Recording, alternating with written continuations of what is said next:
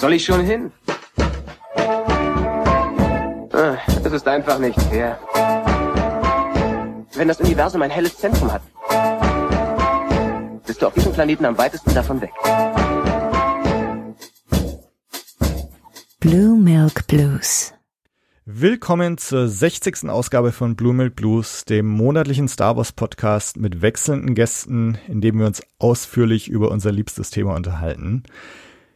Die Folge heute ist quasi eine Fortsetzung von Folge 23 vor etwas mehr als drei Jahren, denn wir wollen uns heute der zweiten Ausgabe der From a Certain Point of View Anthologie widmen. Ich heiße Tobi und freue mich, zwei Gäste begrüßen zu dürfen, einen Debütanten und einen, der heute schon zum dritten Mal dabei ist. Beide vom Kulturindustrie-Podcast und anderen Projekten. Hi, Alex und Sascha. Hallo. Hallo. Ja, ähm, eins gleich mal vorne weggenommen, ihr seid beide recht angetan von diesem Projekt, ne? Das kann ich schon mal verraten. Das wäre nicht gelogen.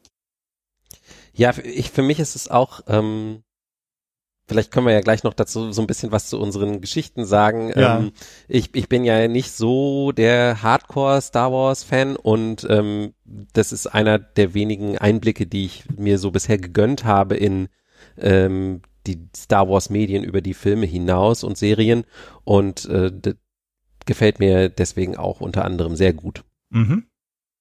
Mm, Bevor wir jetzt einsteigen und ich frage euch dann gleich nochmal nach eurem Gesamteindruck, äh, vorher vielleicht noch so ein paar Eckdaten. Ich hatte gerade gesagt, das ist jetzt schon der die zweite Ausgabe dieser Anthologie.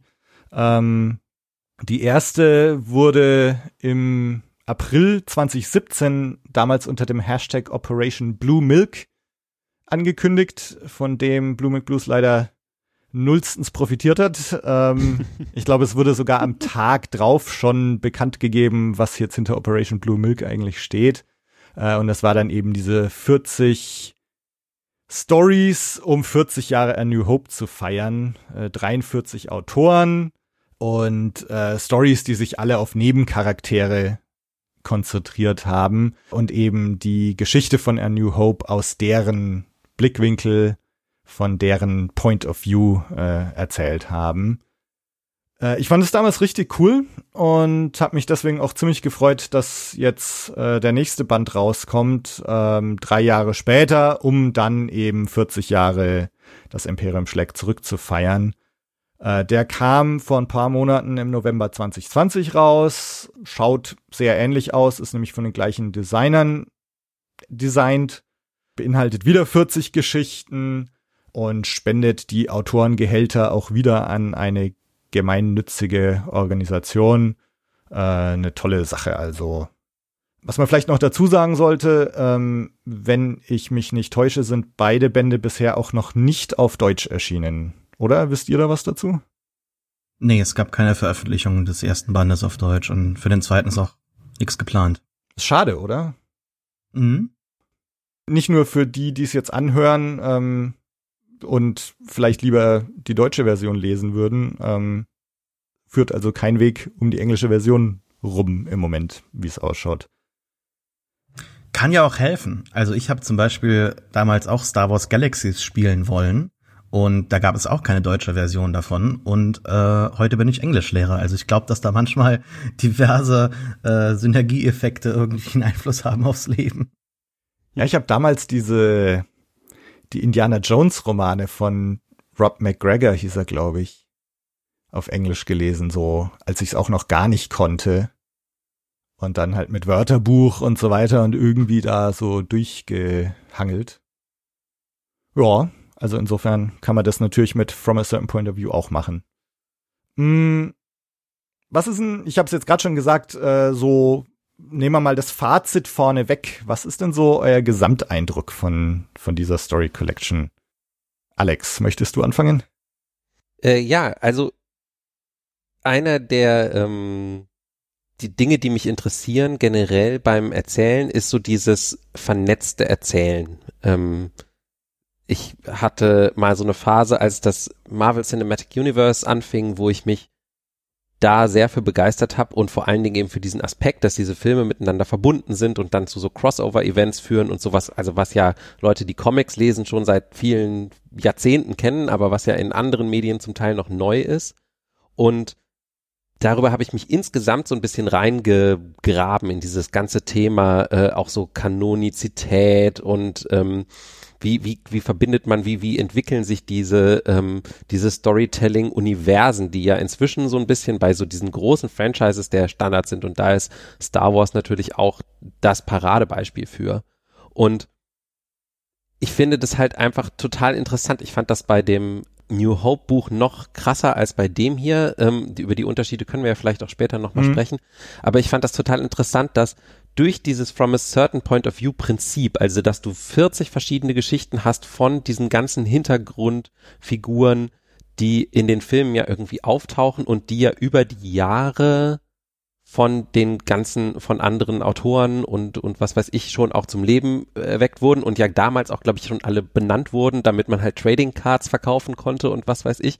Also, dass, dass man damit halt die Möglichkeit bekommt, die Tiefe dieses Universums zu spüren und halt zu merken, dass tatsächlich hinter jeder Person, die da irgendwie im Bild, durchs Bild läuft, eine Geschichte steckt.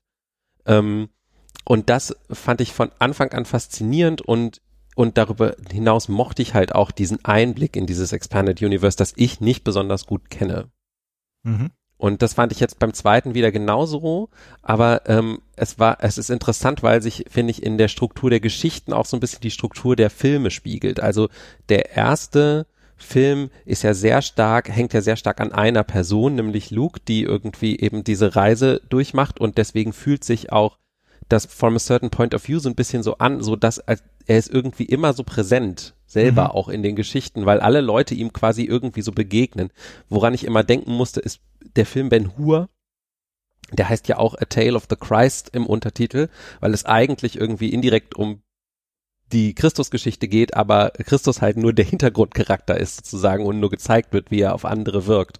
Und so ähnlich kam mir das from a certain point of view A New Hope auch vor. Und und ähm, The Empire Strikes Back ist ja viel stärker so, dass die Charaktere ständig aufgesplittet sind und auf eigenen Faden unterwegs sind und häufig auch gar nicht so viele andere Leute da sind, wo sie sind. Ja. Und ähm, das spiegelt sich halt auch in der Struktur des Buchs wieder und deswegen ist das ganz anders und das fand ich auch spannend mhm. beim Lesen. Sascha, wie geht's dir? Ja, da hat Alex ganz viel vorweggenommen von dem, was ich auch eigentlich sagen würde, was ich spannend finde an dem ähm, vernetzten Storytelling, an dem Cross-Media-Storytelling auch und dem ganzen Potenzial, das halt im Star Wars-Universum steckt. Das ist bei anderen Universen bestimmt auch vorhanden, aber ich glaube, bei Star Wars ist es nochmal was anderes, weil halt wirklich jede einzelne Figur im Hintergrund, jede Figur, die einen Shot bekam in der äh, Kantine auch einen Namen hatte, eine Hintergrundgeschichte hat und das halt auch jetzt nicht eine ähm, spontane Aktion ist, sondern die halt schon jahrzehntelang eine Geschichte hat. Ähm, Alex und ich hatten mal damals in meinem Blog zum Ende des Expanded Universes ein Gespräch festgehalten, wo wir so, ähm, also meine Seite war eher so die trauernde Seite, Alex war eher vielleicht so ein bisschen hoffnungsvoll und ähm, fand das Potenzial, einfach mal jetzt Tabula Rasa zu machen, Neuanfang zu wagen, eigentlich ganz spannend und das ist eigentlich im Ansatz ja auch spannend gewesen. Nur was dann halt eben folgte in den vergangenen Jahren, ähm, war halt eben nicht mehr unbedingt das Expanded Universe, sondern in vielen Teilen das Explaining Universe. Also wir hatten Bücher, wir hatten Comics, die halt ähm, die die Hauptfigur sowieso schon bereits im Titel trugen und die dann halt eben irgendwas erzählten, was die Filme oder ähm, die Serien nicht äh, hinbekommen haben. Insofern war das kein erweiterndes, kein vertiefendes Universum, sondern hat ganz häufig die Figuren behandelt, die wir so schon kannten. Es gab Chewbacca, Lando Comics und dann so wichtige ähm, Romane zwischen den Filmen erklären dann, wie überhaupt da nochmal die Resistance ähm, ja größer werden kann, so dass wir sie halt äh, vorfinden, wie halt am Beginn von The Rise of Skywalker. Das hat das alte Expanded Universe auch schon in vielen Teilen gemacht. Ich möchte jetzt gar keinen zu krassen Vergleich wagen zwischen positiv und negativ. Aber es gab dann definitiv auch die größeren Projekte, die auch jetzt erst mit The High Republic eigentlich starten. Mhm. Insofern fand ich dieses Projekt hier äh, sehr spannend, weil es tatsächlich wieder erweitert, vertieft, ähm, aber dennoch leider immer so ein bisschen an der Oberfläche bleibt, aber auch gerade so noch äh, daran kratzt, dass es interessant und spannend ist. Also ich habe das Gefühl, das ist so wie so ein Buffet und ich kann davon nehmen, was mir gefällt mhm. und wenn mir was nicht gefällt, dann blätter ich eben weiter oder lese eine andere Geschichte. Und da äh, würde ich sagen, gefällt mir jetzt dieser zweite Band weniger als der erste und ich finde, das liegt auch an der Struktur des Films, wie Alex das gerade erklärt hat ähm, dass es halt weniger überhaupt im Hintergrund zu sehen gibt. Über größere Teile des äh, Mittelteils des Films sind die Figuren ja komplett alleine auf sich gestellt. Und da muss man wirklich kreativ werden, auch zu Beginn überhaupt 40 Stories aus, äh, ja, aus den Szenarien rauszuschneiden. Und da finde ich die Auswahl äh, teilweise, da können wir uns, glaube ich, definitiv gleich drauf stürzen, etwas äh, zu kritisieren, äh, kritikwürdig, aber ähm, äh, es wird mir dann ein bisschen zu kreativ in manchen Stellen. Aber ähm, insgesamt ist das ein großartiges Projekt und ich hoffe, dass das weitergeführt wird. Ich glaube, Return of the Jedi ist so ein bisschen ähm, ja das, das, das Größte, was man da wagen kann, weil da sind ja alle immer zusammen und es gibt, äh, glaube ich, auch die meisten Statisten, Extras im Hintergrund, vielleicht auch die, die spannendsten Szenarien, wo, die man sich da vorstellen kann. Ähm, am Ende sind ja vier, nee, drei Handlungsebenen parallel laufend und ich glaube, ähm, dieses Projekt sollte nicht bei der alten Trilogie enden. Was ich interessant fand, für mich als, wie gesagt, jemanden, der nicht, nicht ganz so tief drinsteckt, ist, dieser Band hat, finde ich, vor allem Einblicke äh, geboten in die Ökosysteme, in denen die Handlung spielt. Hm. Also ähm, ganz viele von den ersten Geschichten, also bestimmt die ersten zehn oder so, weiß ich gar nicht, spielen halt ja irgendwie auf der Rebellenbasis in Horth irgendwie und äh, oder eben auf den Sternenzerstörern und dann da kriegt man halt finde ich so als Leser so ein bisschen den Einblick okay wie funktionieren eigentlich diese Rebellen als Organisation? Wie funktioniert eigentlich das Imperium als Organisation? Und dann ganz zum Schluss später wie funktioniert Cloud City eigentlich so als Ökosystem von Menschen? Und äh, das fand ich dann sozusagen den interessanten Aspekt dieses Buchs im Vergleich zu dem ersten der halt stärker sich glaube ich eher auf individuelle Charaktere wieder konzentrierte. Mhm, mh. Also das, da muss ich auch sagen, die Cloud City Sachen haben mir fast mit am besten gefallen, weil weil das vielleicht auch was ist, wo man bisher noch gar nicht so viel Einblicke bekommen hatte. Ich meine, in, in Rebellion und Imperium, was du jetzt auch gerade gesagt hast, ne, irgendwie hat man x-mal davon gehört oder drüber gelesen und Cloud City fand ich wirklich schön und hatte auch das Gefühl, dass diese Stories so äh, sich am meisten rausnehmen, sagen wir mal, diese bisher noch nicht so vielfältig gezeichnete Stadt irgendwie mit neuem Leben zu versehen. Also das fand ich mit am interessantesten eigentlich, dieses Cloud City Ökosystem. Ähm, ja, mir selber, ähm, mir geht's so, ähm, ich finde auch, dass, das ging mir im ersten Band schon so, dass man auf einmal die Filme fast mit einem ganz anderen Auge sieht, weil du auf einmal so, ach ja, da läuft gerade der Typ durchs Bild, der ist jetzt gerade auf dem Weg dahin, um das und das zu machen. Ähm, also dass denen da so ganz neues Leben eingehaucht wird. Ähm, und bei manchen Geschichten hast du halt auch tatsächlich genau das Gefühl, dass die Autoren so sich den Film nochmal angeschaut haben, dann läuft irgendein Typ durchs Bild, ah ja, über den schreibe ich. Also jetzt nicht nur Will Rowe Hood, äh, unserer Ice Cream Man, sondern zum Beispiel, es gibt äh, die, in, in dieser C.B. Lee A Good Kiss äh, Story, den Hauptcharakter dieser Story, den siehst du tatsächlich mal, als sich Han und Leia gerade äh, in diesen Gängen auf der Rebellenbasis streiten läuft der mal zwischen den beiden durch, so zwei Sekunden im Film und jetzt gibt's halt eine Story zu ihm. Ähm, und irgendwie finde ich das einfach sehr charmant und äh, man sieht jetzt danach die Filme vielleicht auch nochmal mit ganz neuen Augen. Ich finde das äh, total erzählerisch auch spannend für, glaube ich, für die Autorinnen und Autoren, weil ähm, ich habe mal einen Blogartikel darüber auch geschrieben, vor hunderten von Jahren, den ich die Kunst des Drumherum-Erzählens genannt habe. Es gibt so ein mhm. paar Filme, die das auch machen, zum Beispiel Back to the Future 2 hat ja so eine ganze Passage, wo, ähm, wo, wo Marty zurückkehrt quasi zum Handlungszeitpunkt des ersten Films und um den ersten Film herum noch so einen zweiten Handlungsbogen ja, ja, ja, ja. Und das Interessante ist ja, dass du quasi alles umdeutest, aber gleichzeitig das Ursprüngliche nicht verändern kannst. Also du kannst ja auch als Autor jetzt nicht sagen, okay, ah, es wäre jetzt aber eigentlich besser, wenn der jetzt in der Szene, in der wir ihn im Film se äh, sehen, was sagt oder so. Die, du, das hast du ja nicht, damit musst du ja arbeiten, aber du musst, darfst alles drumrum quasi uminterpretieren und umdeuten. Und das, finde ich, macht's halt spannend. Also Ja. weil dann genau das passiert, was du sagst, dass man nämlich dann später irgendwie plötzlich den Kontext im Kopf verändert halt von, Ja. für das, was man sieht. Zum Beispiel, ne, wenn, wenn jetzt Hahn am Anfang vom Film irgendwie mit dem General spricht, äh, ich muss äh, meine Schuld mit Jabba begleichen und, und ich bin hier raus und Leia dreht sich kurz um und du weißt im Grunde, dass alle, die jetzt da sitzen, die haben alle ihr Geld in den Wettpott geschmissen, ob zwischen Hahn und Leia was passiert. Und sowas, sowas finde ich halt geil, ne, dass du da jetzt ähm, so diesen frischen Blick da irgendwie drauf hast. Ähm, Gleichzeitig, ja, du hast halt bekannte Nebenfiguren wie Bosk äh, und, und die anderen Kopfgeldjäger, denen halt, ähm, die schon mehr als zwei Sekunden zu sehen sind, aber denen auch wieder neues Leben eingehaucht wird.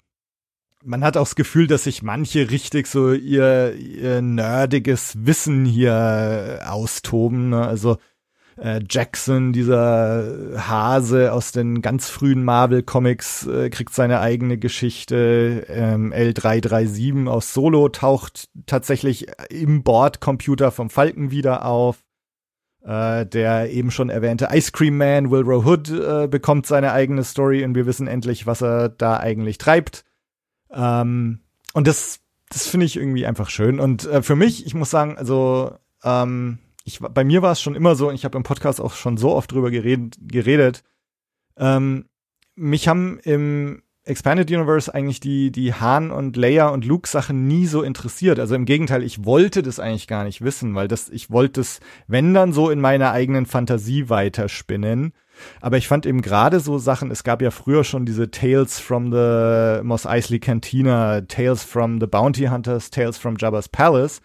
Diese Sammlungen, die im Grunde fast das gleiche machen wie diese From a Certain Point of View Anthologien, äh, die fand ich immer super. Ähm, müsste ich eigentlich direkt nochmal lesen, da können wir dann auch nochmal drüber sprechen.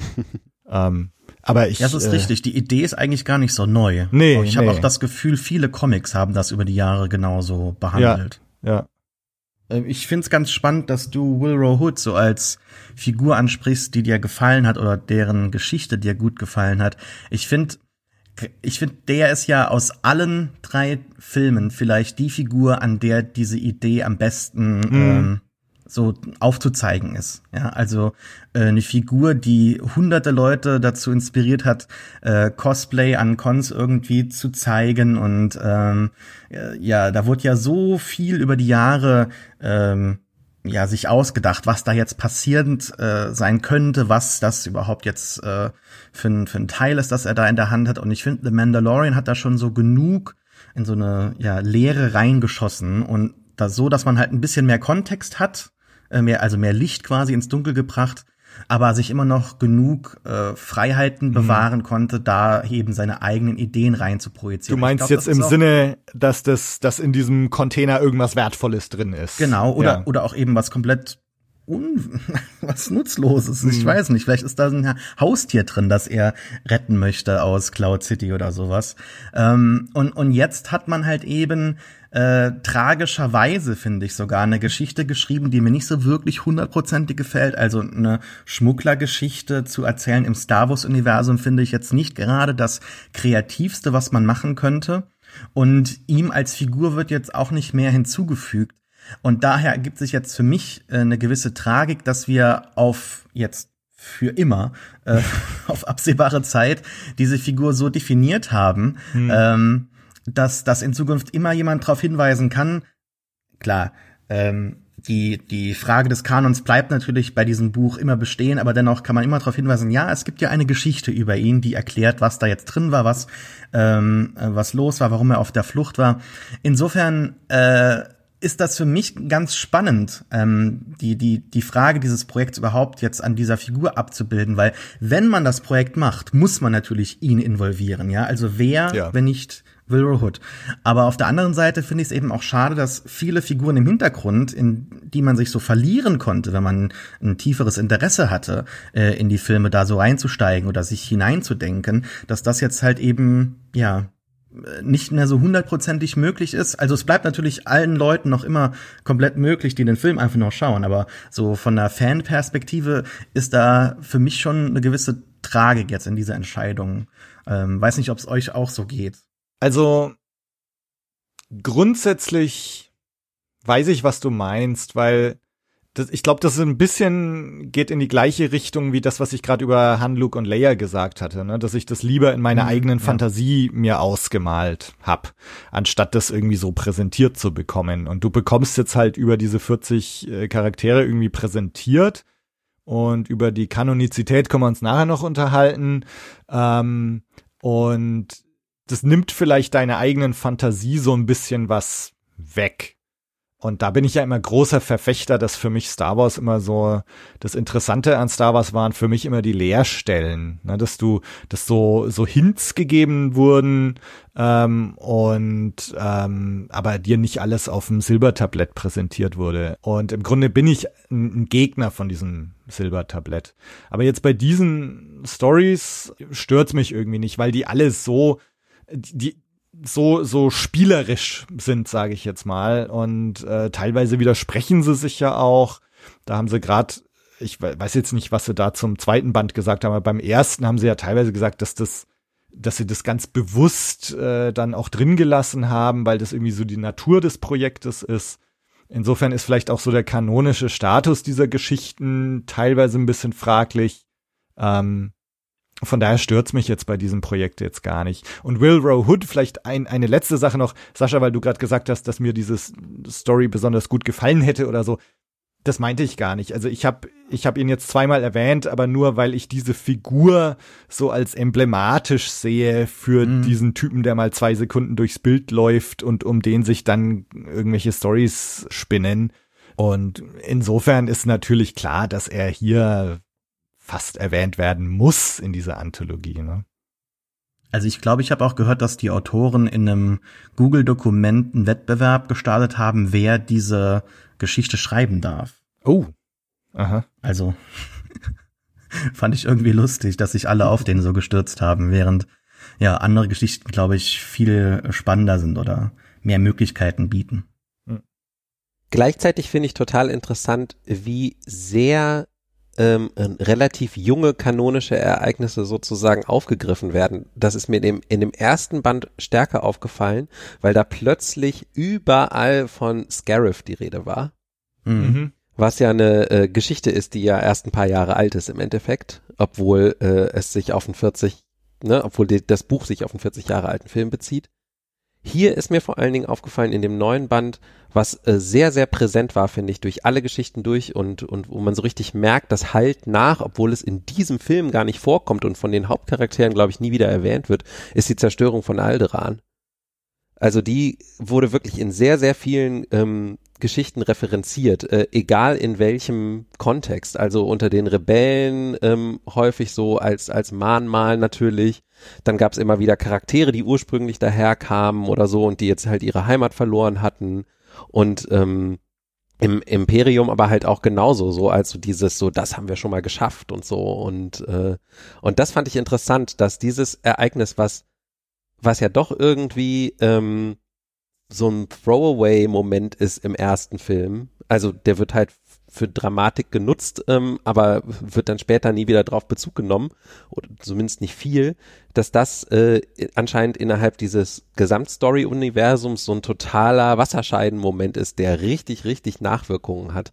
Sascha, ich weiß, ich glaube, dir ist es ja für dich war das immer schon ein super wichtiges Ereignis auch, oder? Also deswegen. Ähm ja, ich habe sehr lange Rollenspiel gemacht und hatte eine Figur gespielt, die von Alderan kam. Ja, das ist also schon immer so gewesen, dass wenn Alderan irgendwo erwähnt wird, ich äh, sofort die Ohren spitze und denke, oh, mhm. was ist denn jetzt los? Und ich fand es auch schön, dass das hier äh, sehr prominent im Vordergrund steht. Ich könnte mir vorstellen, dass es irgendwie so einen realweltlichen Shift gab, also dass wir jetzt neuere Autoren, jüngere Autoren haben, die sich vielleicht von irgendeinem Ereignis halt inspiriert sehen, das halt stärker zu reflektieren oder überhaupt so die traumatischen Effekte der Figuren da äh, wiederzugeben. Es gibt einen schönen Moment aus den neuen Marvel Comics, die mir allgemein im Vergleich zu den Dark Horse Comics ja gar nicht so gut gefallen.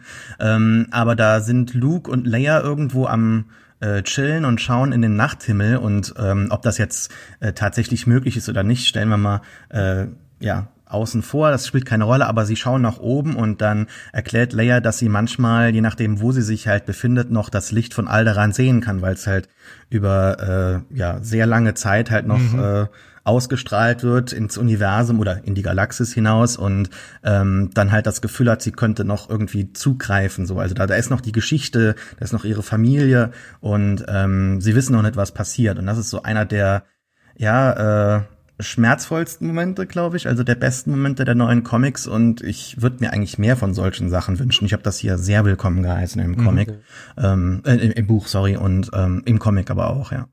Also ich finde es jedenfalls einfach spannend, dass, dass man daran sieht, dass es so Dinge gibt, die sich dann so durch die Geschichten durchziehen und auch durch mehrere Geschichten und ähm, und eine andere Sache noch, auf, auf die sich äh, bezogen wird, ist, du hast es schon erwähnt, Tobi, ähm, die Tatsache, dass ja jetzt kanonisch ist, dass äh, L337 im Bordcomputer des Millennium, also Millennium Falcon irgendwie drin äh, steht und äh, diese Geschichte Faith in an Old Friend von Brittany Williams äh, eben dann sozusagen die als Hauptfiguren die diversen Bordcomputer-Komponenten des Falken ja. irgendwie hat und das fand ich eigentlich eine wirklich niedliche Geschichte irgendwie auch und äh, fand ich aber sozusagen interessant, dass dann auch also diese Autorinnen und Autoren wirklich auch anscheinend in den in den neueren Filmen dann sozusagen so Dinge sehen, an denen sie sich festhalten und sagen, okay, wenn das jetzt so ist, dann muss ja damals das dann auch schon so gewesen sein und deswegen kann man jetzt darüber eine Geschichte schreiben, die sozusagen das Alte und das Neue zusammenbringt und das fand ich äh, interessant. Was ich ganz schön fand an dieser Geschichte, die hat so ein bisschen für mich das getan, was Rogue One auch getan hat. Ähm, also Rogue One so im Sinne von ne, diesen erzählerischen Flaw, sag ich jetzt mal, äh, gekittet. Ne? Warum ist da dieser Schwachpunkt im Todessterndesign und Rogue One erklärt das halt irgendwie. Und jetzt diese L337 Bordcomputer-Geschichte. Ich weiß noch, dass wir uns, glaube ich, damals im Podcast ich weiß jetzt nicht, ob es die Solo-Besprechung damals war oder irgendeine irgendein anderes Gespräch. Äh, jedenfalls ging es dann drum, äh, wenn jetzt Lando in The Rise of Skywalker wieder auftaucht und zum ersten Mal, ne, beziehungsweise äh, und dann wieder im Falken ist, weil in Rückkehr der Jedi-Ritter, wenn er im Falken sitzt, äh, damals, ne, da gab's halt L337 noch nicht, also gibt's da keinen Moment in Rückkehr die jede Ritter, wo er mal irgendwie den Falken sanft streichelt oder so. Und dann hat man uns noch drüber unterhalten, ob jetzt vielleicht in Rise of Skywalker irgendwie so ein kleiner Hint ist, dass jetzt Lando noch weiß, dass L337 da eingespeist ist oder so. Und diese kleine Story macht's jetzt irgendwie so ein bisschen auf umgekehrte Weise, ne, dass aus L337s Sicht äh, nochmal beschrieben wird, was in ihr so vorgeht, als sie Lando äh, dann wieder sieht. Und das fand ich irgendwie ganz schön einfach. Ja. Mm. Wenn wir jetzt schon so ein bisschen dabei sind, bei Sachen, die uns gefallen haben, die wir schön fanden, ähm, lasst uns doch mal kurz noch so über die Geschichten unterhalten, die uns besonders hängen geblieben sind, die uns gut gefallen haben, dass wir jeder vielleicht kurz so ein paar Sachen rausgreifen und erzählen, warum uns das gut gefallen hat oder was uns da gut gefallen hat. Ähm, Alex, magst du wieder loslegen? Klar. Also tatsächlich stand meine Geschichte relativ schnell fest, die ich wirklich mochte. Und das ist die Geschichte Heroes of the Rebellion von Amy Radcliffe, die, glaube ich, sonst auch gar nicht so eine große Autorin ist und inzwischen, also Fiction-Autorin und inzwischen eher Journalistin ist. Und ähm, die sich deswegen auch so einen Originalcharakter ausgesucht hat, also einen, der nicht im Film zu sehen ist, aber der mich sehr angesprochen hat, weil, ähm, weil es da nämlich um jemanden geht, der Propaganda-Holos für die Rebellen produziert.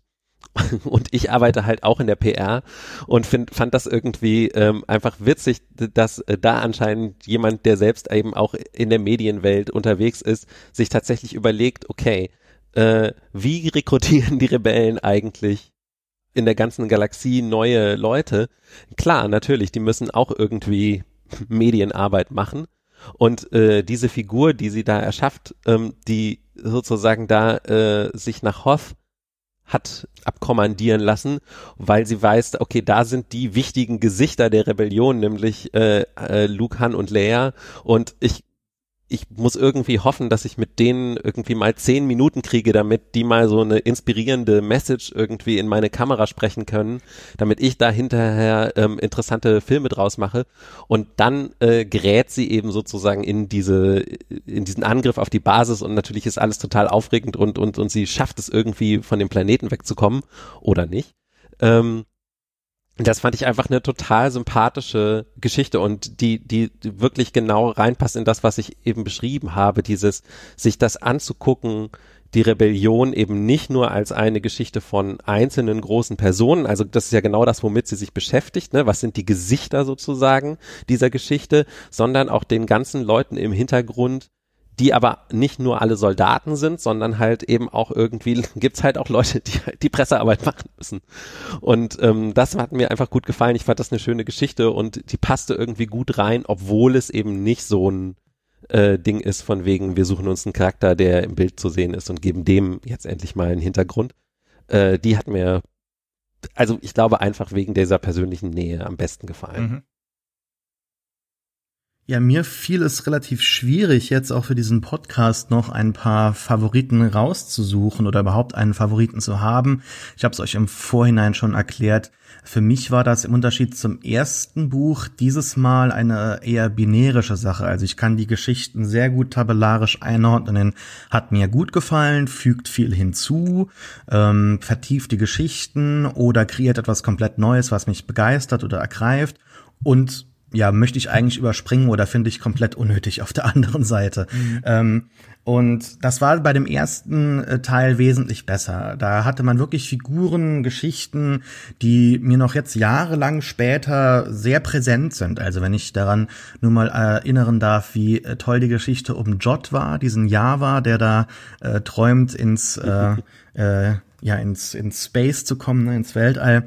Ähm, ich möchte jetzt Tobin nicht viel äh, vorweggreifen, weil ich schon weiß, dass er äh, sehr viel ja, deckungsgleiche Auswahl hat wie ich an Favoriten. Ähm, dennoch möchte ich vielleicht so zwei, drei Sachen erwähnen, die ich sehr ergreifend fand, weil Aha. sie ähm, diese Leerstellen, die du eben angesprochen mhm. hast, sehr gut ausgefüllt haben.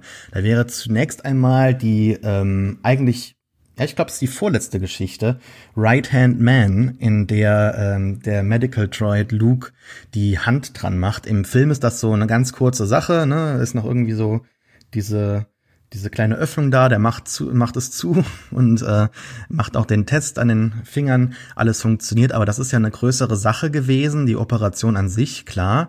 Und ähm, es ist natürlich auch eine emotionale Entscheidung gewesen, dann kann man jetzt erkennen, für Luke. Also da wird halt dieses ähm, emotionale Gewicht dieser Offenbarung reflektiert. Ähm, der Droide bekommt eine viel äh, ja, bessere Tiefe und man äh, muss da sich an manchen Stellen sogar fragen, ist das vielleicht schon zu tief für so einen äh, Droid, der da irgendwie ein bisschen äh, so einen Therapeuten mimt, aber mhm. ähm, das passt eigentlich noch ganz gut. Und andere Geschichten, die halt auch noch viel hinzufügen ähm, an bekannten Figuren, ist zum Beispiel äh, Disturbance, also da gab es ja auch Plagueis, den Roman mhm. und auch äh, Revenge of the Sith. Äh, die ähm, äh, Romanausgabe des Buchs ist ja sehr beliebt und ähm, finde ich fügt diesem Film unglaublich viel hinzu. Ich würde sogar den Roman eigentlich fast über den Film stellen, den ich schon ganz gut finde.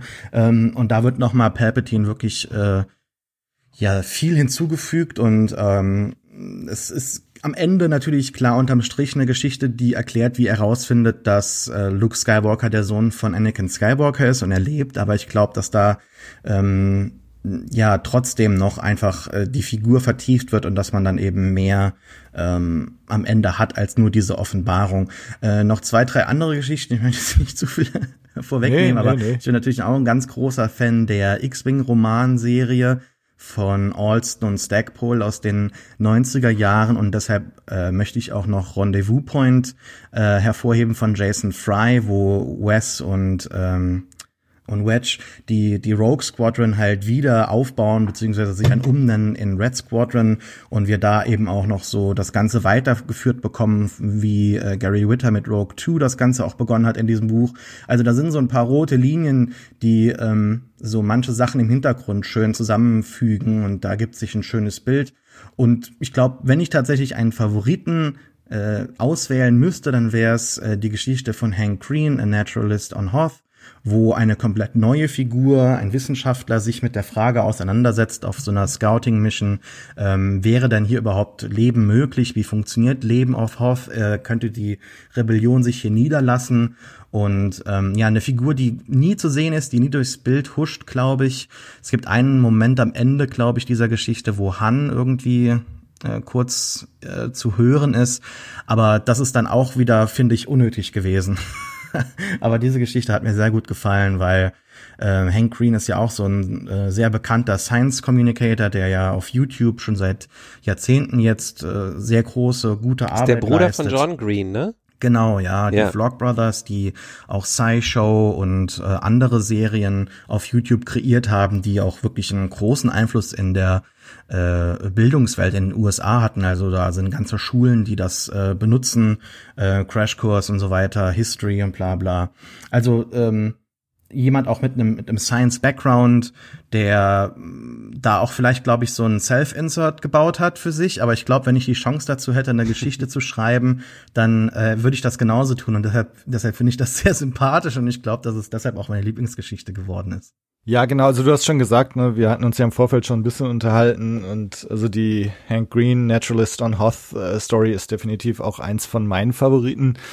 Bei mir, äh, also zwei, zwei Sachen, die ich vielleicht noch dem hinzufügen möchte. Das eine ist, dass das, glaube ich, die erste Story in dieser Anthologie ist, die einen Ich-Erzähler hat. Und ich fand, dass bis dahin äh, haben wir halt immer so den, den klassischen Star Wars äh, Erzähler, der über seine Figuren in der dritten Person schreibt.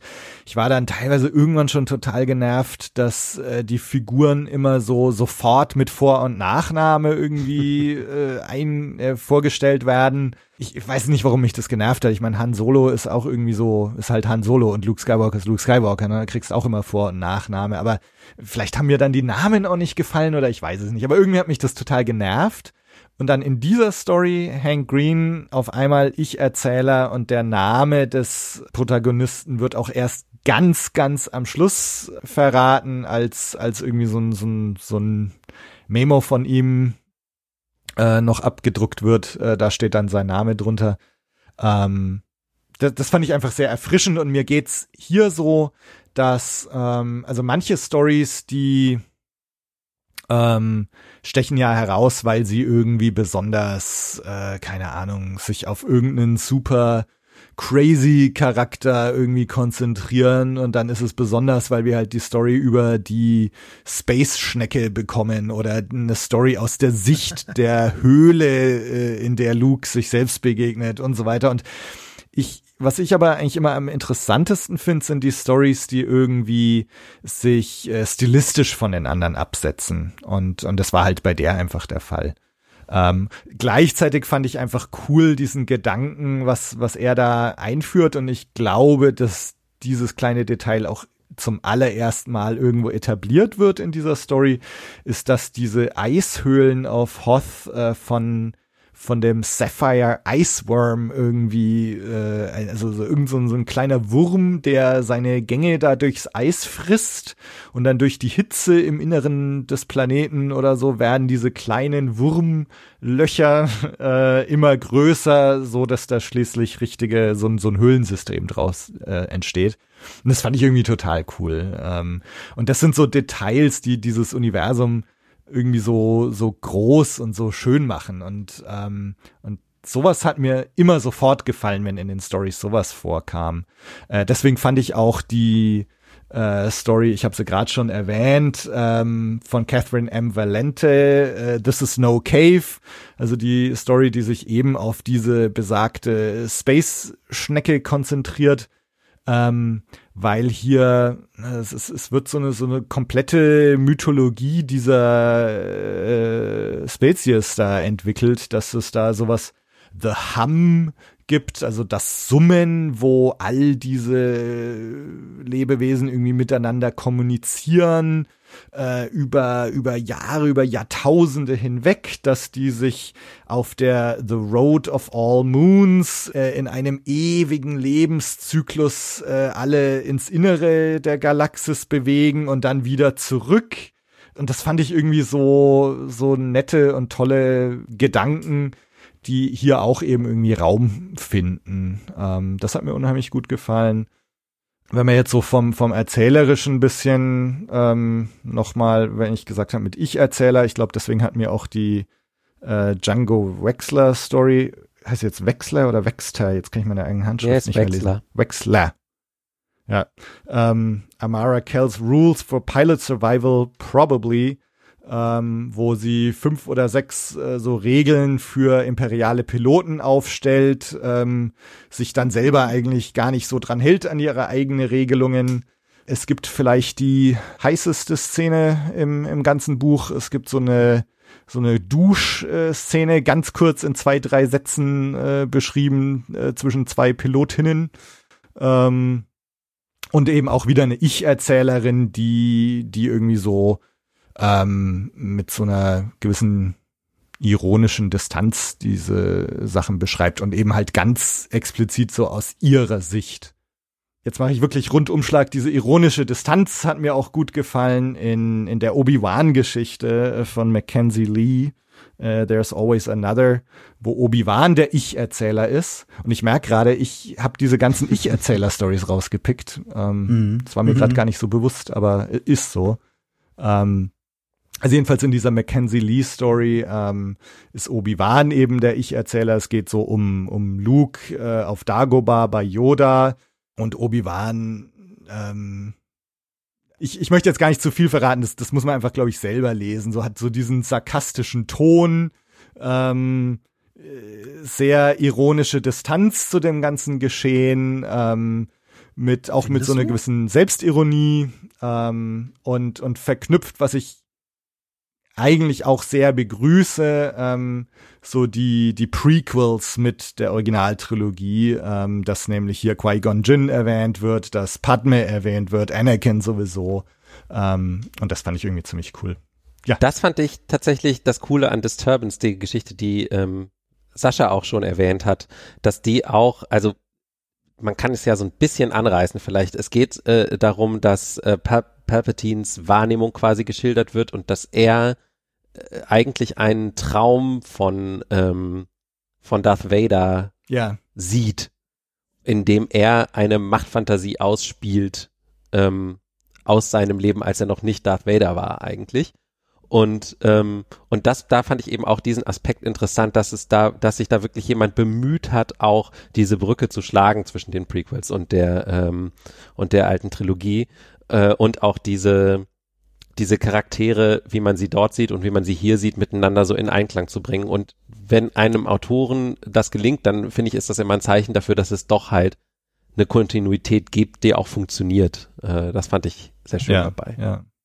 Und Wenn ich ganz kurz noch Ja. mal reingrätschen darf, ich finde es ganz spannend oder überraschend, dass du diese Obi-Wan-Geschichte als ironisch und distanziert äh, bezeichnest. Ich Hm. fand, das war vielleicht mit die ergreifendste Geschichte von allen, die für mich so ein bisschen die äh, Tragik dieser Figur äh, Hm. wunderbar mal erklärt oder dargelegt hat in so einem Fand ganz ich auch. dramatischen Moment in der äh, alten äh, Trilogie. Ich habe mir diese Szene jetzt noch mal explizit nach diesem Kapitel angeschaut und ähm, man kann da wirklich dann wirklich, ja, man, man kann da wesentlich tiefer in äh, die Performance von Alec Guinness, die ja eigentlich so ein bisschen hölzern ist in den äh, Sequels, vielleicht auch schon im, also in den, in, äh, in den Folgefilmen der alten Trilogie, vielleicht aber auch schon in, in New Hope, weiß ich nicht, aber da kann man wirklich, ja, jetzt wesentlich mehr spüren, als sowieso schon vorhanden ist on screen. Ähm, und man merkt plötzlich, der war nie so wirklich sein eigener Mann Ähm, mhm. Und er durfte nie sein eigenes Leben leben, was für so einen Jedi-Ritter auf jeden Fall ein Thema ist,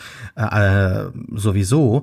Aber bei ihm halt noch mal viel äh, stärker vorhanden ist, weil er halt von dieser Skywalker-Familie sein ganzes Leben so äh, ja aus der Bahn geworfen bekommen hat und selbst jetzt hier nach dem Tod mit dieser äh, Entscheidung halt leben muss und versucht das Ganze immer noch irgendwie in eine gewisse Bahn zu mhm. äh, bringen. Also das hat mich dann doch schon irgendwie noch mal äh, für so eine Figur, die so ja auch schon in letzter Zeit zu Tode gemimt wurde. Also das hat mich der Figur noch mal wirklich äh, näher gebracht. Mhm.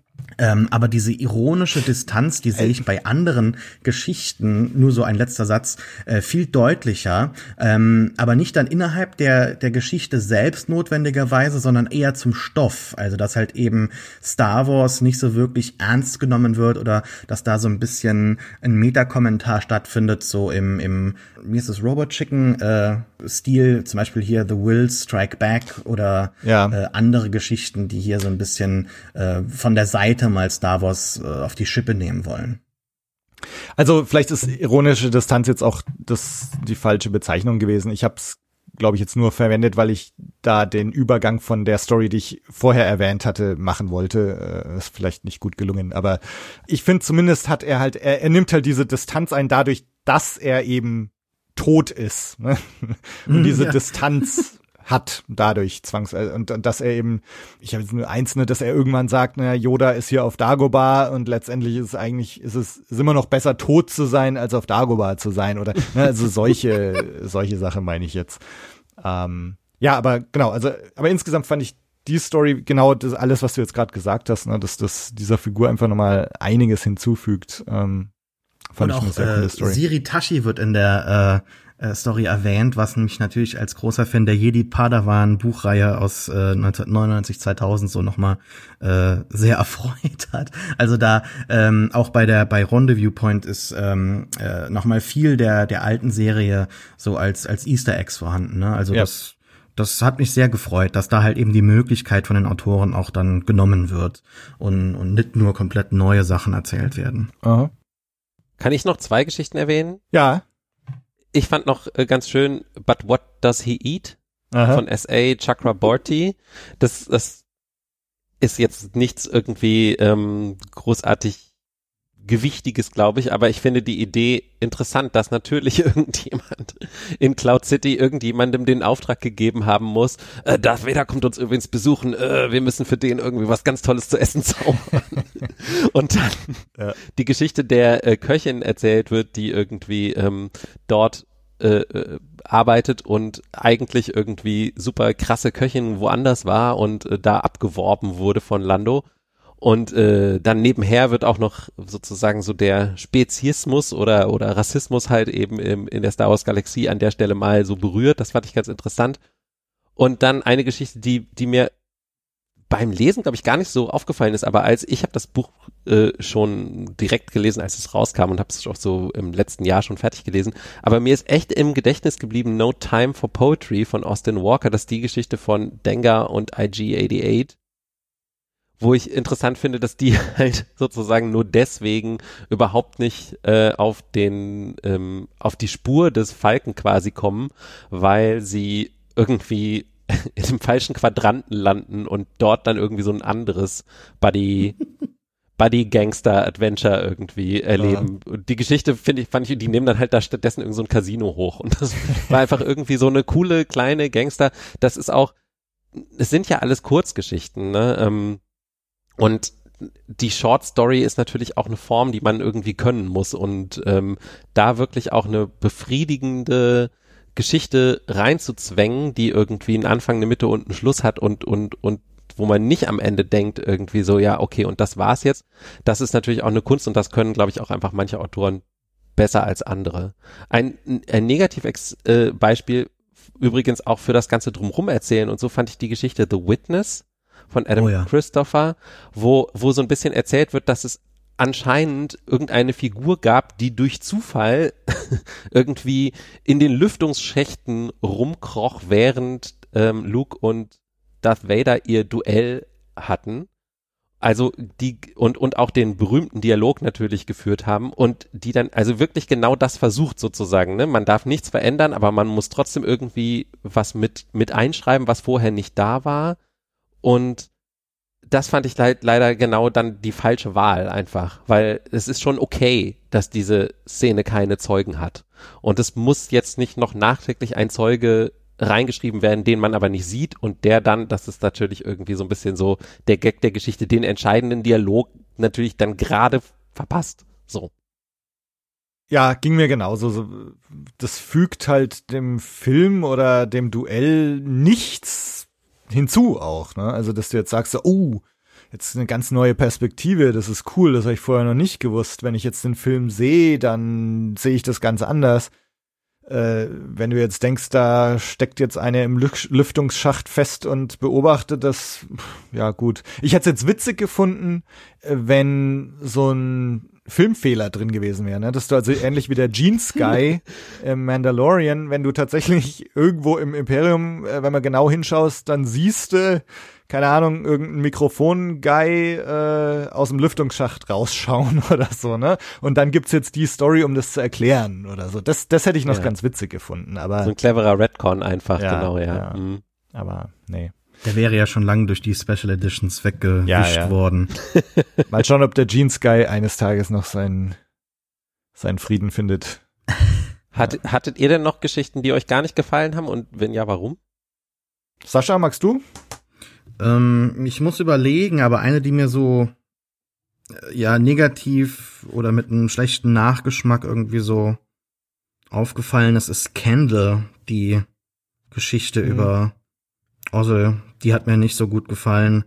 Ähm, obwohl es da auch um eine sehr bewegende Vergangenheit geht und so, ne? Ja, also die aber pff, ich, ich möchte nicht meine Bösewichte derart humanisiert haben. Also die Space Nazis ja. äh, müssen dann nicht ihre komplette Kindheitsgeschichte nochmal irgendwie erzählt bekommen oder so. Also das fand ich dann ein bisschen too much. Mhm. Ähm, ich bin noch am überlegen. Ich, ich fand die Lord Vader Story mit äh, äh, Ray Sloan relativ unnötig. Ähm, die hieß mhm. ähm, Lord Vader Will See You Now bei John Jackson Miller, die auch irgendwie nur so ein bisschen eingeworfen wirkt, um zu erklären, ja, wo war denn Sloan äh, zu diesem Zeitpunkt. Eine Figur, die ja im Expanded Universe im neuen Kanon jetzt groß aufgebaut wurde, durchaus ihr Potenzial hat und spannend ist, aber halt irgendwie man hatte das Gefühl, die wird aufgebaut zu was Größerem, aber dann nie irgendwie in den Filmen Erwähnung fand, aufgetaucht ist. Und ich glaube, das größte der Gefühle war jetzt ein Auftritt in dem neuen ähm, äh, Squadrons-Spiel, hm. äh, wo sie zum, zum ersten Mal, glaube ich,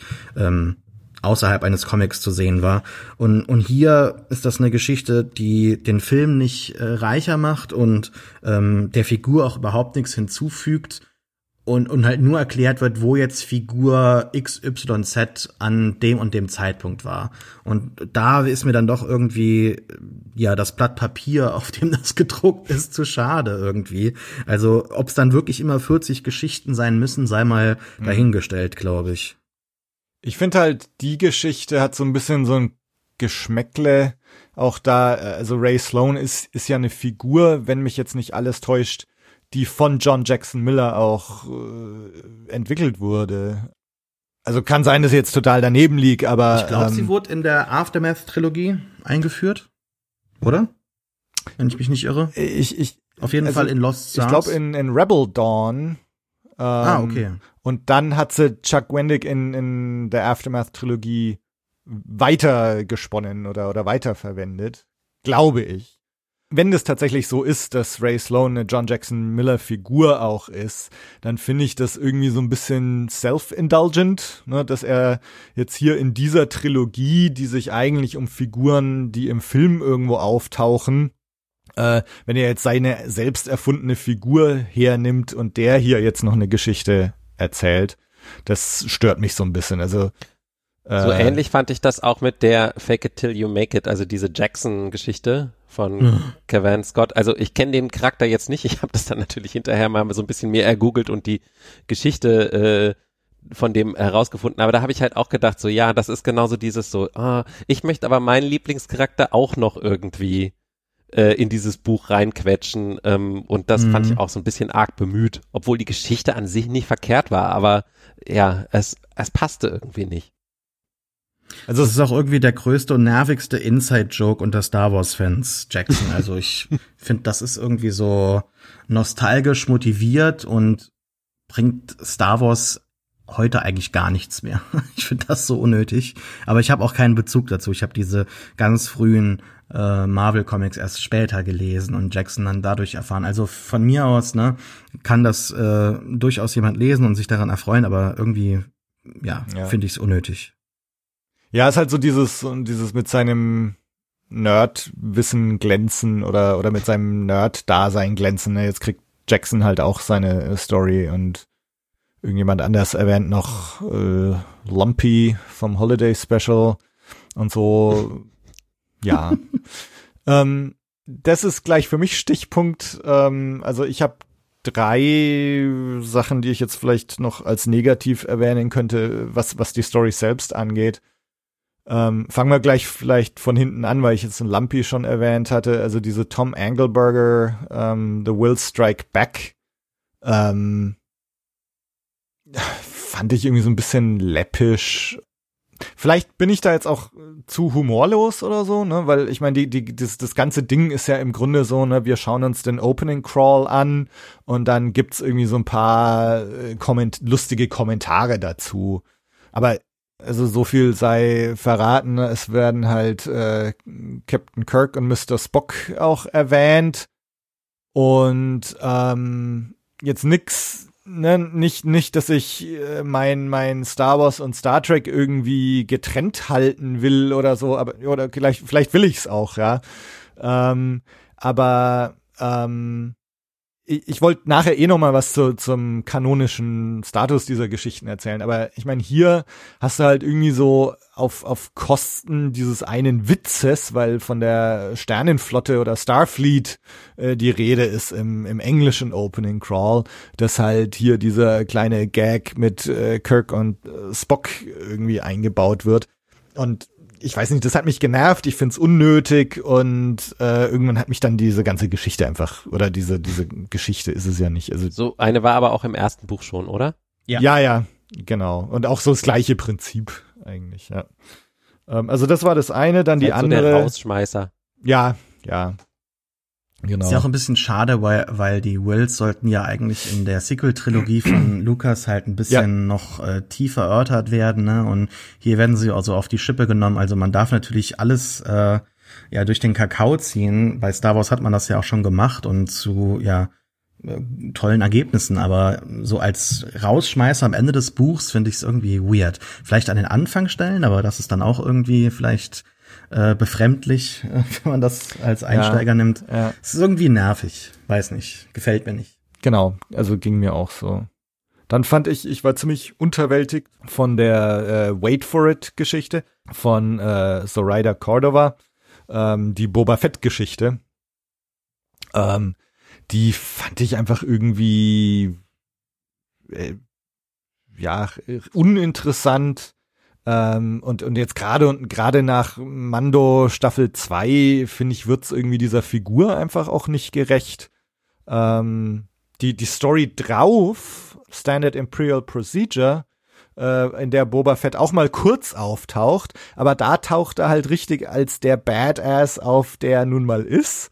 Ähm, gefällt mir da viel besser. Ähm, aber deswegen fand ich einfach verpa verpasste Chance, dass die, die eine Boba Fett-Geschichte in, in der Anthologie irgendwie uninteressant ist.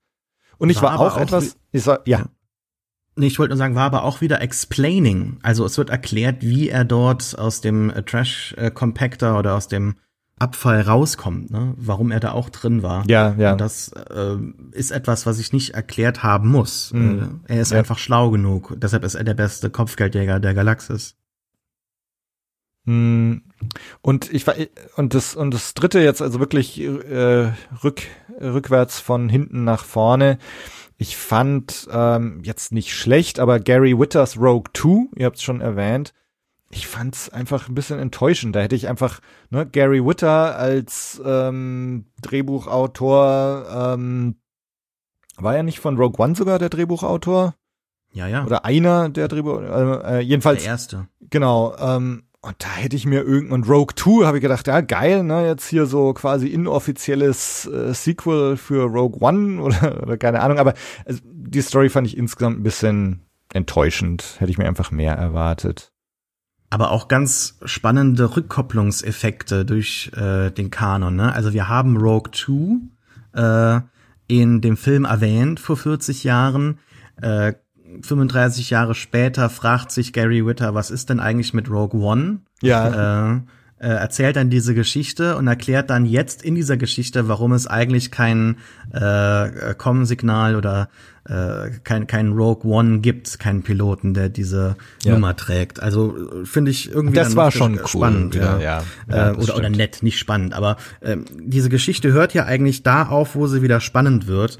Ähm, oder interessant wird, weil äh, Seth Sineska, der ja Rogue 2 äh, ist, stirbt in der Schlacht um Hoth und ähm, das wird halt hier gar nicht erzählt. Äh, Ich weiß, dass es in dieser Geschichte nicht darum gehen soll, sondern äh, die Rogue Squadron soll ein bisschen abgebildet werden ähm, und später wird das ja nochmal dann durch die andere Geschichte aufgegriffen.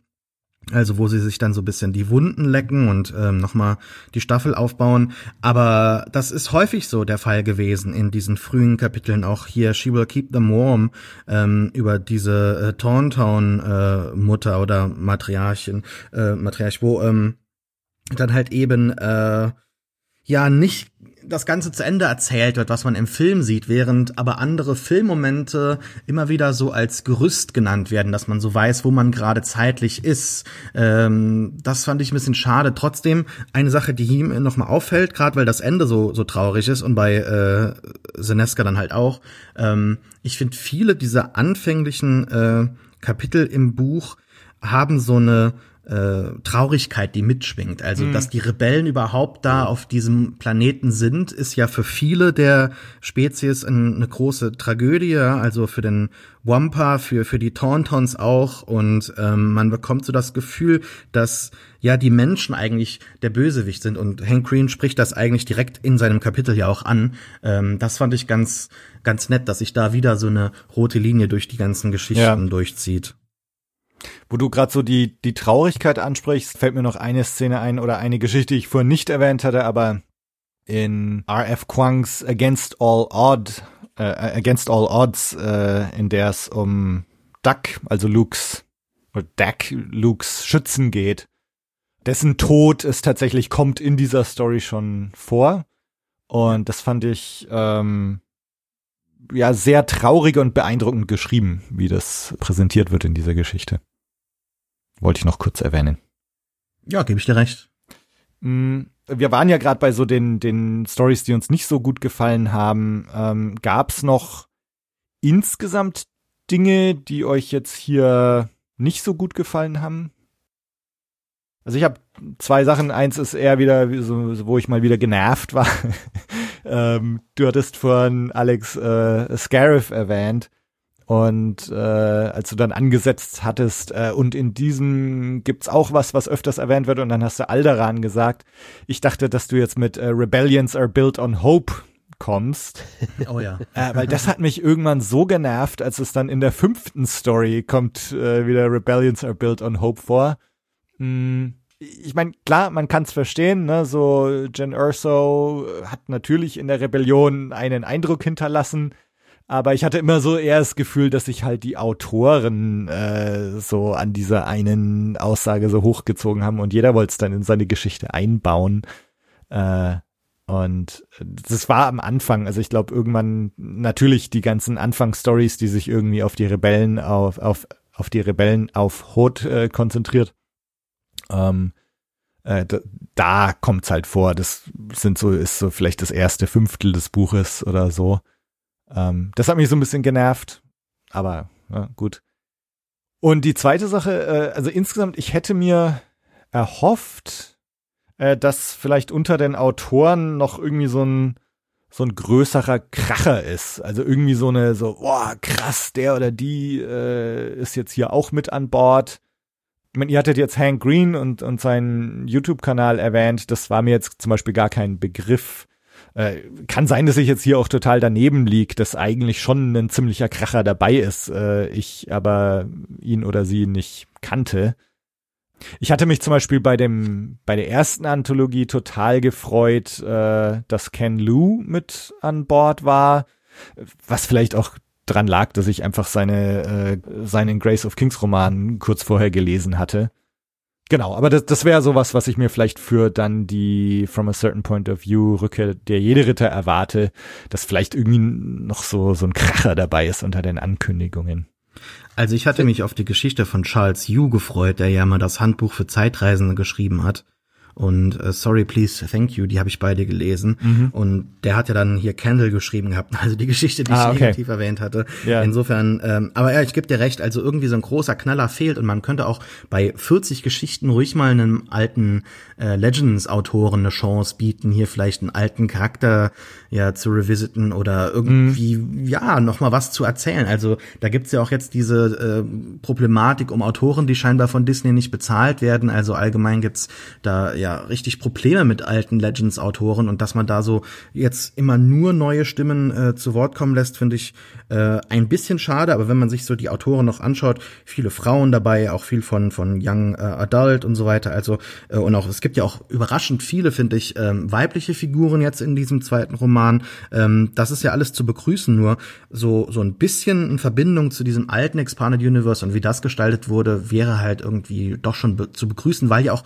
viele Aspekte Aspekte in dem neuen Kanon einfach übernommen werden, teilweise eins zu eins ja. oder mit minimaler Anpassung. Also da wird ja so Rosinenpicken äh, äh, ja als als äh, Prozess genommen, um das alte Expanded Universe auszuschlachten. Und ja, also bei bei sowas hier, wo sowieso die Frage des Kanons im Raum steht, könnte man ruhig mal was machen, statt jetzt irgendwie Jackson noch mal äh, aufzuwärmen. Also das ist doch ein alter alter Witz und äh, Sachen, die mich auch noch gestört haben. Das war ähm, in der Geschichte, ja, also ihr habt sie eben positiv erwähnt, aber äh, but what does he eat? Wo ich mich halt frage, das ist doch, also das ist ja so so erstmal im, im im Titel schon ein Scherz, ja, und auch sowieso schon so ein Meme gewesen über all die Jahre hinweg. So ja, setzen das die sich dann hin und essen sie dann. Das Robot wusste ich Chicken, natürlich nicht.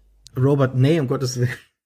Aber Robot Chicken hatte ja auch die ähm, die äh, ich finde es ich find's passend, dass, dass du sagst jetzt, das wusstest du nicht. Ja, äh, das ist auch genau das äh, Ding. Ähm, wenn man äh, nur die Filme schaut oder oder nicht so halt Hardcore-Fan ist wie ich, der halt schon alles so mitbekommen hat, dann muss man nicht notwendigerweise davon genervt sein. Ich, also ich fand es dann doch ganz spannend, wie das dann ausge ja, auserzählt wurde, aber ähm, es ist dann so ein alltäglicher Einwurf, wenn jemand was kocht. Also das, das passt für mich nicht in das Star Wars-Universum. Man sieht ja auch nie jemanden, der zur Toilette geht oder sonst irgendwie groß was isst. Also, dass das so in den, also doch, Yoda kocht und so weiter, ne? Aber dass das so alles in, in den Mittelpunkt geführt wird und dann so diese alltäglichen Schritte äh, ja so fast schon rezeptmäßig dargestellt werden, äh, erzählt das Universum in einer, in einer Tiefe, die ich dann doch gar nicht möchte.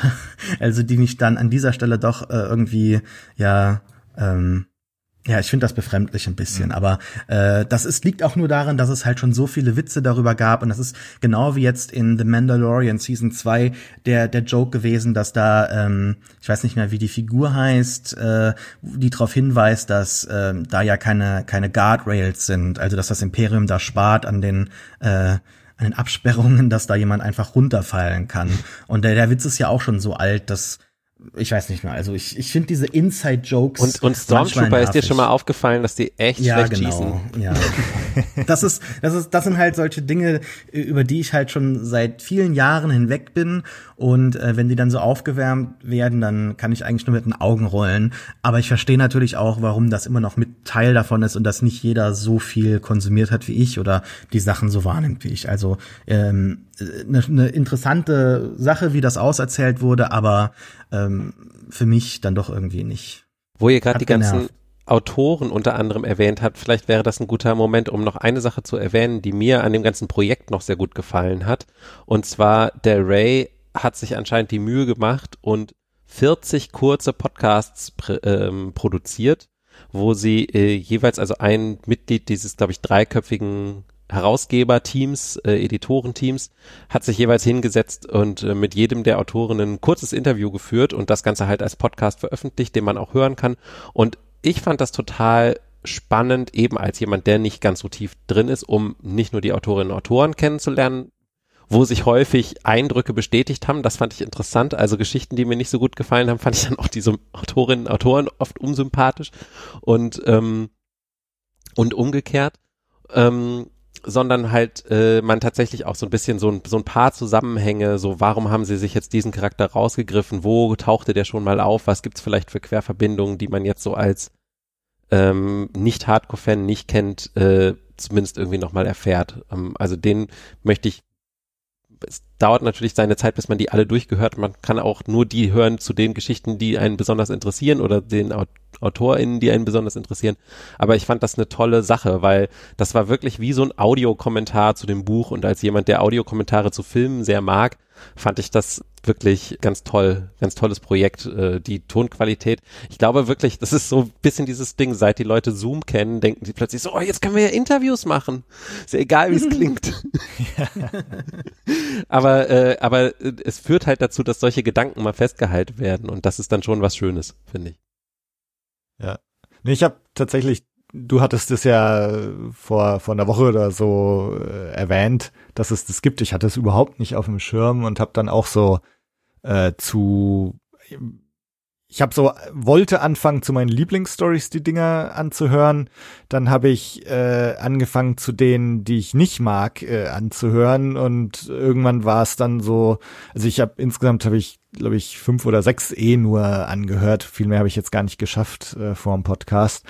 Ähm, habe aber zum Beispiel erfahren, dass hier unser imperialer äh, Captain Cannonhouse, ähm, der hier zum ersten Mal benannt wird, äh, in, ich weiß jetzt gar nicht mehr, wie die Story heißt. Egal.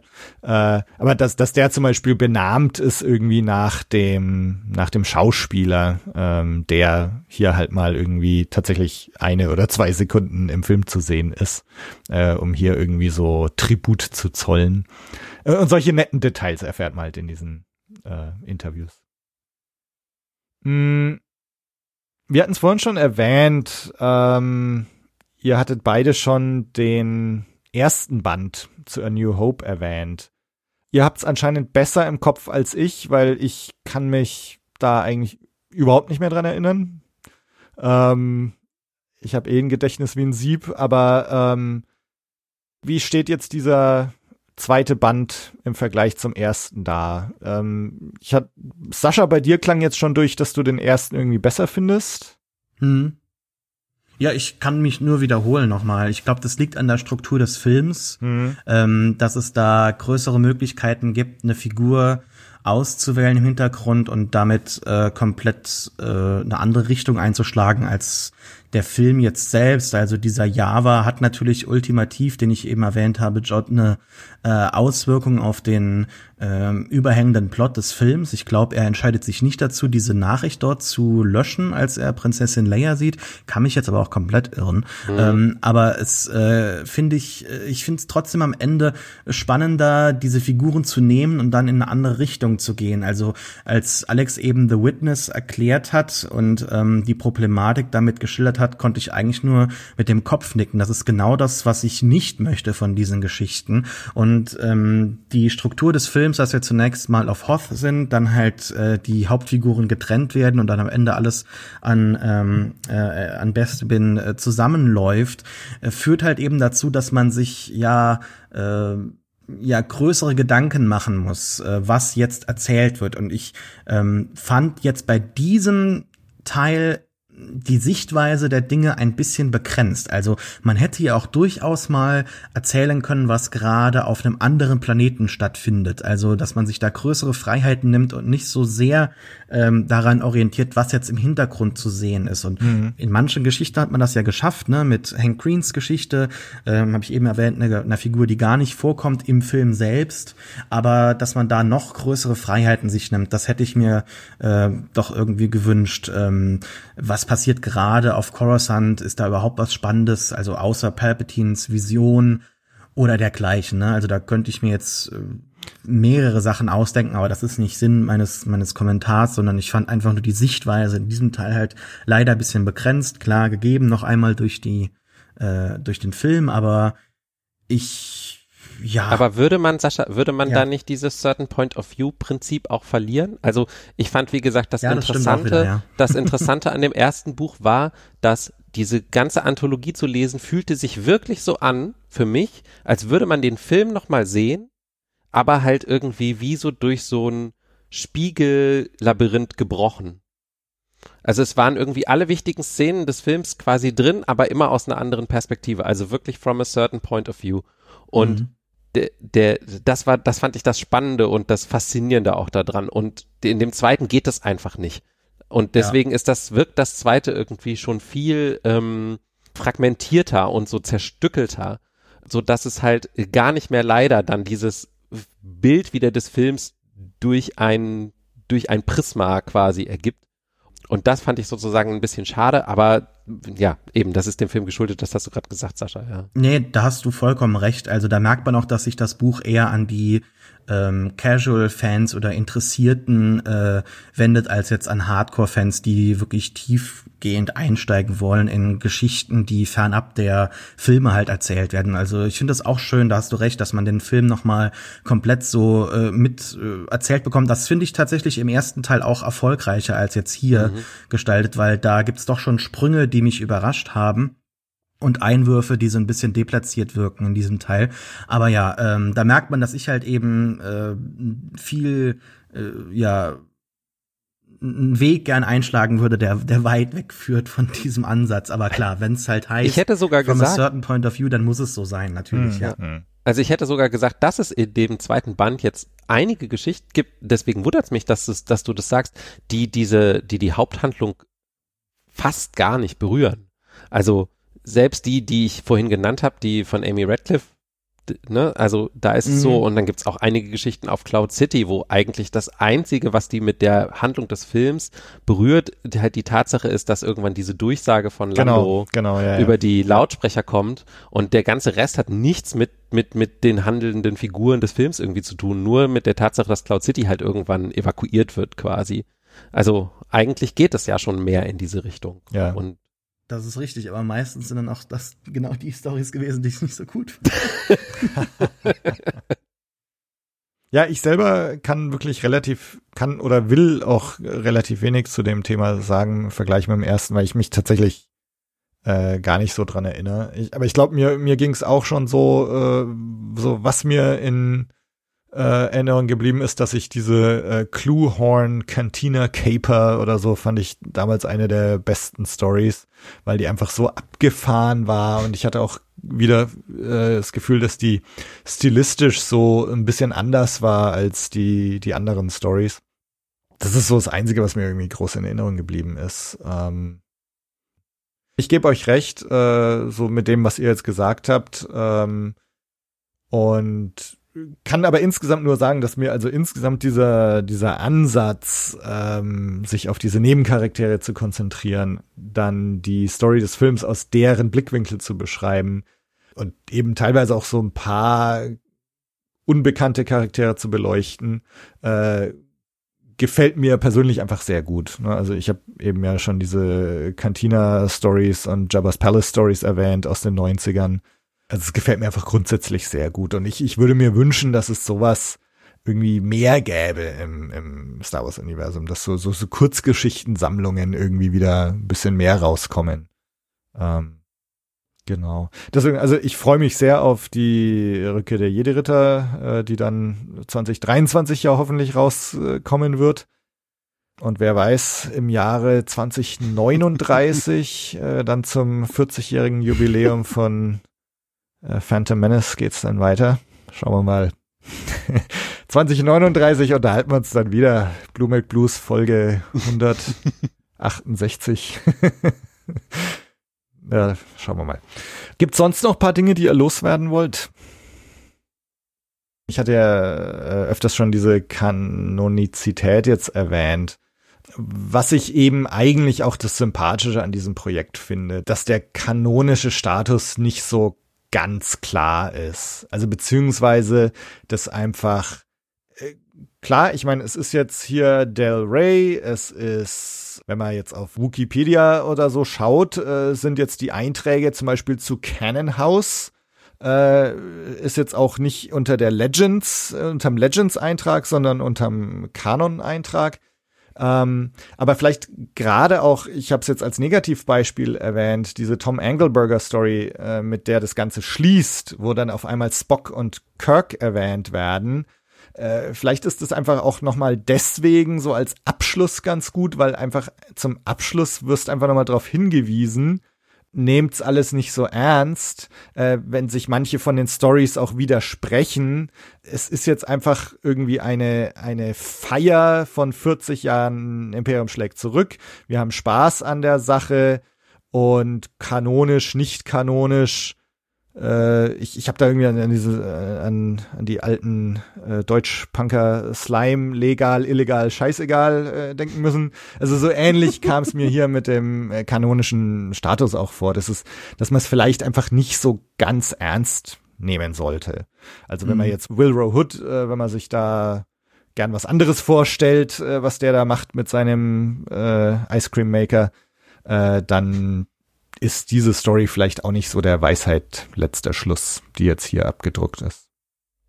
Eine Sache, die ja an diesem Legends-Konzept einigermaßen interessant ist, die, glaube ich, damals auch in unserer Diskussion aufkam, Sascha, ähm, ist ja, dass du jetzt, also das ist jetzt ganz interessant zu sehen, finde ich, jetzt so wie fünf, sechs Jahre später, ähm, dass es ja tatsächlich jetzt so funktioniert, sozusagen, dass die Sachen, die in den Legends beliebt waren und die immer wieder aufgegriffen wurden, ähm, plötzlich in den Kanon doch rüberwandern, ne? Mhm. Also dass äh, so bestimmte Charaktere oder so, die halt beliebt sind, auf die sich auch vielleicht andere AutorInnen immer wieder bezogen haben, die werden dann dadurch kanonisch. Und ich genau so könnte ich mir das halt mit den Certain Point of View Stories auch vorstellen. Also wenn da halt gute Stories dabei sind, die andere AutorInnen mochten, dann werden die darauf aufbauen in der Zukunft, wenn die mal wieder in dieser Zeitschiene unterwegs sind und da mhm. irgendwie was. Und wenn da ein Charakter ist, den jemand mochte oder so, dann wird er sicherlich gucken, dass er den Charakter nochmal wieder irgendwo anders aus der Kiste hervorholt.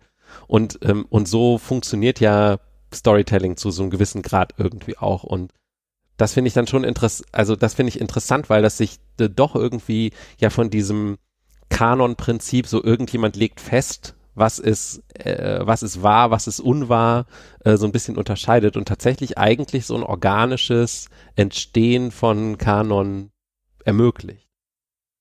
Und die Geschichten, das, ja. die dann vielleicht nicht so gut sind und nicht so interessant sind, die geraten halt irgendwann in Vergessenheit.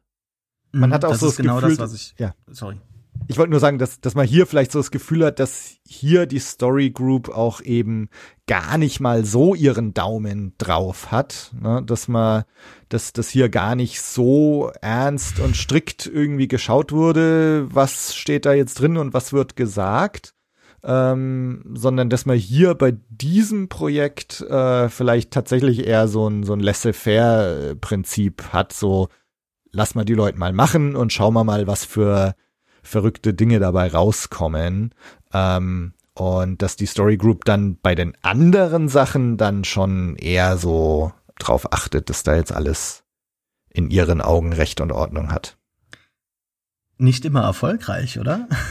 Also das, ich wollte gerade sagen, mein Eindruck ist eigentlich, dass äh, ja die schon länger die, dieses Mantra haben, so laissez-faire.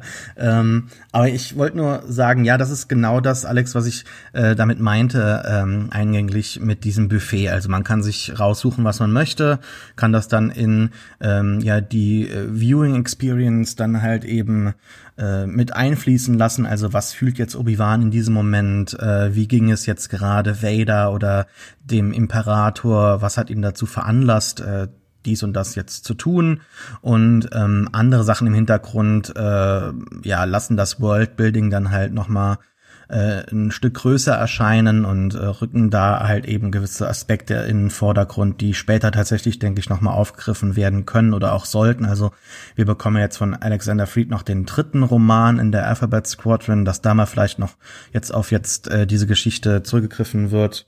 Ähm, von Jason Fry. Also diese Sachen funktionieren ja doch schon ganz gut und deshalb glaube ich auch, dass äh, wir von vielen Figuren hier aus diesem Roman noch nicht das letzte gehört haben. Ähm, allein das Beispiel, dass halt eben äh, Tiri nochmal zurückkommt, ähm, äh, Tiri?